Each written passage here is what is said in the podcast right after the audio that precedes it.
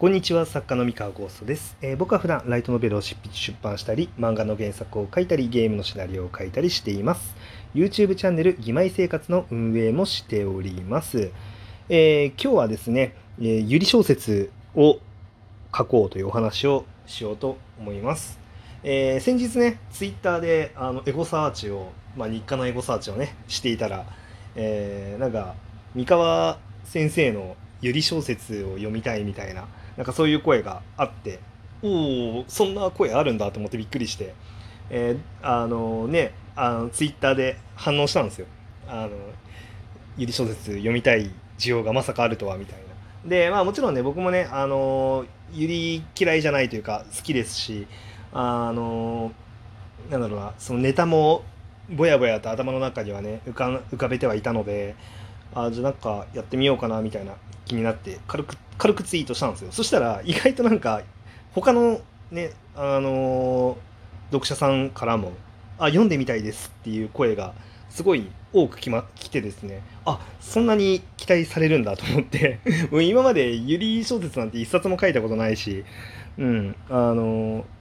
期待されるような要素ないかなって思ってたんですけどまあ意外となんか楽しみにされてるなって思って、まあ、なので、まあ、ちょっとどっかで書いてみようかなと思ってちょっと今あの他の仕事をね執筆でかなりアップアップでちょっと書い新作書いてる時間ちょっとなさそうなんですけど、まあ、どっかで空いたら書きたいなと思って、まあ、多分その出版社さん、あ今のところねあのツイッターツイートをしてもあの特に出版社さんから「あ美香さんゆり書きましょう」みたいなこと言われたことないんであの、まあ、多分やるなら格読むとかになると思います。はい。まあわかんないですけど。でえーっとでこのなんかね一応ねその最初の発端となったその三河先生の「ゆり読んでみたい」っていう、えーツイートはですね、まあ、僕のデビュー作の「ウィザードオーリア・ウィズ・マネー」っていう作品に、まあ、出てくる、まあ、ヒロインと、まあ、そのヒロインの親友の女の子がいるんですけど、まあその関係性になんだろうなまあおそらくそのゆり的なエッセンスというか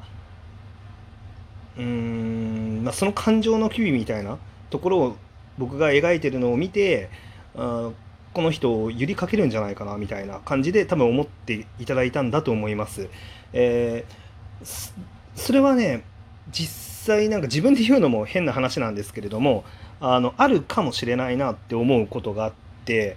んなんかあの僕が書く小説ってなんかよく言われるんですけどその女の子キャラクターのうん感情のベクトルっていうのが主人公だけに向いてないことがすごい多いんですね。えーまあ、主人公に基本向いてるんですけれどもんなんて言えばいいんでしょうね。うーん、まあ、他の人間性人間関係のところの掘り下げ方も結構深めにやっぱり意識して書いてるのもあるのか、まあ、あるいはそのもしかしたらそのキャラクターの描く感情の部分あの側面があの若干内向きに寄ってるからなのかわかんないんですけどあのゆりっぽいみたいなことは あの言われることはあるんですよあの女の子同士の関係性がね。でそう特にねあの自称 F ランクのシリーズであのその9巻とかで9巻でねあの、まあ、女の子同士の、まあ、キスシーンっていうのを入れたんですけれども、まあ、これは僕的にはユリのつもりで入れたというよりかはあのそういう物語だから入れただけなんですけどまあそういう要素とかも結構そのうん僕はストーリー重視で踏み込んで描写することが多くてでなんだろうな。主人公にとって美味しいシーンを描くだけだったら全くいらないシーンなんですけどあのその女の子同士のキスシーンとかって。いらないシーンなんだけれどもでも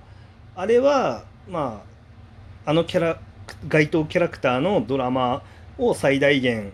演出するため演出するためにというか、まあ、あの子の問題を解決させてあげるためにはもうあれしかなかったっていう感じなんですね。で、まあ、ごめんなさいね、ちょっと自称 F ランク9巻読んでない人にとってはわけわかんない話になっちゃうんですけど、うん、まあ読んでください。あの、なんなら9巻だけでもいいんで、はい。まあまあまあ、置いといて。で、えー、っとですね、まあそんな感じで、まあ、結構僕はストーリー重視でやっぱりスト、うん、一応キャラクター重視かキャラクターから出てくるストーリー重視で、まあ、物語を考える人間なので、まあ、それもあって、まあ、結構そういう女の子のこの心の機微で女の子から女の子に対する感情の心の機微みたいなところにかなり踏み込んで書くことが多いんですよね。なのであのそういう意味ではでそれがナチュラルに面白いと思ってやってるのであのゆりは向いてるのかもしれないですね。ちょっとやったことないんであの僕書いたことないんですよゆりゆり小説って。書いたことないんで本当に書けるかどうか全然わかんないんですけどあのまあそれもあっていきなり商業でまあ書かなくてもいいかなって思っていてそのねみんなに楽しんでもらえるゆりを本当に書けるかわからないのでまあ格読むとかであの無料でねあのちょっと試してみていやいやこれはもう全然価値のあるユリだよって言ってもらえるんだったらまあ格読むのなんなんだろうな実績を持ってどっかにあの出版できませんって話を持ってってもいいかなとは思うんですけど、まあ、いきなり本にしないかな ユリは。ちょっと自信ないですね、うん、書いたことないんで。うん。まあ、だけど、まあ、なんとなく分かりますその向いてるかもしれないって言われる理由は。うん。そうですね。まあ、読むのは好きなんですけど、まあでも、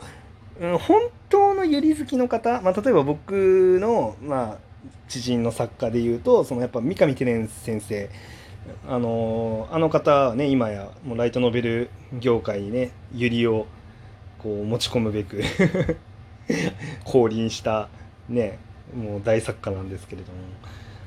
彼やっぱり実際話すと、本物の人だなっていう感じがすごくて。うん。で、他にもね、あの、三上テレン先生以外にも、実はユリが好きな作家さんって大勢いて、まあでもやっぱりその、三上テレン先生は実際に行動に、をね、起こせた人なんですけど、まあやっぱり起こせずにいる人とかも多いんですよね。あの、ユリの作品を、まあその出版社に企画通して世の中に出そうって頑張ってるんだけど、まあなかなか企画が通らないっていう、まあ、人もあの多いんですけれども、まあ、いろんなねゆり好きの人と話してるとあのやっぱ僕ついていけないんですよね。あのいや分かるんですよその魅力の部分とか尊さの部分っていうのはすごく理解できる。で僕はどっちかっていうとそのカップリング中の方なんであのああれですね世の中にはそのキャラクターかける自分っていうその楽しみ方をする人とキャラクターかけるキャラクターっていう楽しみ方をする人がいてで僕はどっちかっていうとキャラクターかけるキャラクターの楽しみ方をする。あんまり自分がそこに介在しないタイプの楽しみ方をしてるんでカップリング中なんですよ。なのでそのユリの人たちのあの語ってることその魅力ってすごいよくわかるんですけど、まあ、でもやっぱりその見てるユリ作品のバリエーションとかが全然違いすぎてあのまあ、僕なんかも浅いも浅いんですよ。もうライトライト。本当にライトで、まあ、本当の、まあ、ユリ好きの人たちのユリインデックスって言いますか。あの ユリライブラリーですね。がもう本当豊富すぎてあ僕みたいなちょっと浅い人間にはなんだろう踏み込んではいけない領域だなって思ってしまうぐらいにやっぱりあの圧倒的な知識量の差があるんですよね。で、えー、そういう人たちのね話を聞いてると まあちょっと自分なんかがこうなんかゆりに踏み込めないだろうなっていう気持ちはやっぱあるんですけど、うん、でもただ、まあ、やっぱりそのなんだろうなキャラクターとキャラクターの関係性そこをきちんと描くその関係性がその尊いっていうなんだろうな、えー、作品性への理解はあるつもりなのでそういう意味ではそこまでユリに詳しくはない人間が、まあ、全力でユリを描いたらどうなるのかっていうところをちょっと示していけたらいいなって思ってます。はい。わかんないけど。わかんないけど。うん。まあ、なんでね、ちょっと、いつになるか、ちょっと書けるのはいつになるかな。まず6月いっ売は、うん、確実にちょっと別件の原稿をやらないといけなくて。7月は多分芋うざの続きを書かなきゃいけない。あと自称 F ランクの続きも書かなきゃいけない。7月8月その2つで多分埋まっちゃうんで。早くても9月。でも9月もなんだかんだで別の原稿あるんだろうなみたいな感じなので、まあ、ちょっといまいちスケジュールは読めないですけれども、まあ、細々とやっていこうかなって思ってます。はい、まあ、そんな感じで あの僕にのねゆり作品を読んでみたいという声もあるみたいなのでちょっとゆり作品踏み込んでみようかなとぼんやり考えてます。ちょっと気長にね待ってください。はい。いやそんな感じであの本日のお話は以上でございます。それでは皆さんあの良い夜をお過ごしください。バイバイ。